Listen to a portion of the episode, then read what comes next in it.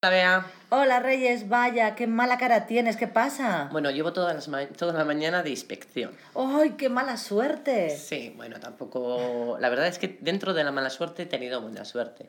Porque ha venido el inspector al instituto y va a inspeccionar el departamento de lengua. Entonces, en el departamento de lengua somos ocho personas y tocaba eh, que inspeccionara a dos. Es decir, tenía que entrar en la clase de dos personas y ya no solo que el inspector es que el inspector entre en tu clase, sino que tienes que preparar mucho papeleo, mucha burocracia.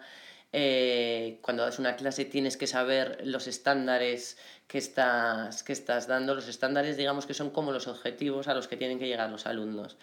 Y a veces es imposible porque tú estás dando la clase y no estás a mirar si has apuntado este estándar ha llegado, este no. Es que es muy complicado. Entonces yo no quería que me inspeccionaran a mí. Normal.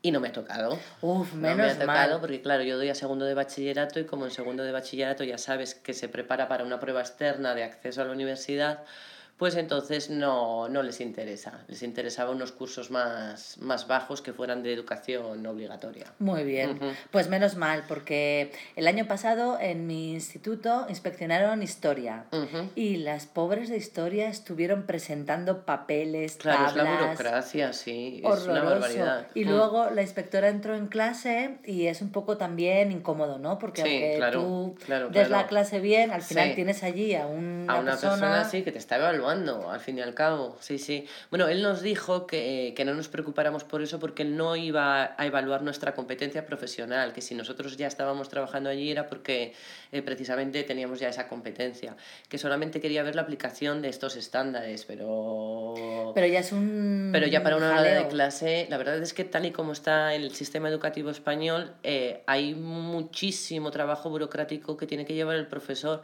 que te quita mucho de, de preparación de clases y de, Totalmente de y acuerdo. de buscar recursos.